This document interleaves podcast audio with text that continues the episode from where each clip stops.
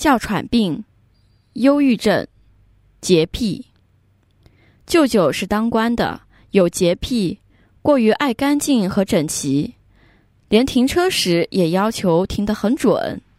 五十几岁时，舅舅开始患有忧郁症，要去哪个地方前都会转来转去，怕忘记这或那。什么恶业让舅舅从小就患了气喘？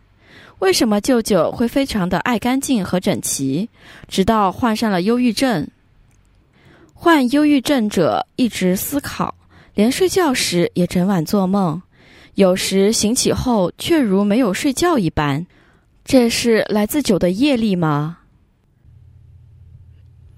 你舅舅从小就患了气喘，身体不好，是因为过去是喜欢折磨动物。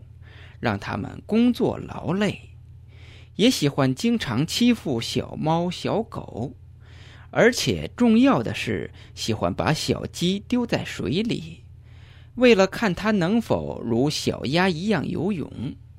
因为小鸭下水之后可以游泳，而小鸡也是一样的，有两只脚，有差不多的性质，所以试想应该也可以游泳。于是就将其丢入水中，使自己在今世得了哮喘病。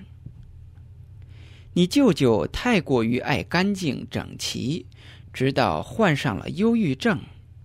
这是因为过去世的好几种恶业来报应，既是想恶的事情，说不好听的话，喜欢抓别人的缺点，以及有酒业等恶业来报应。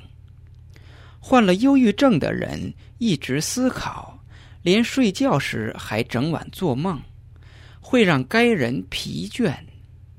同时也有酒业的原因，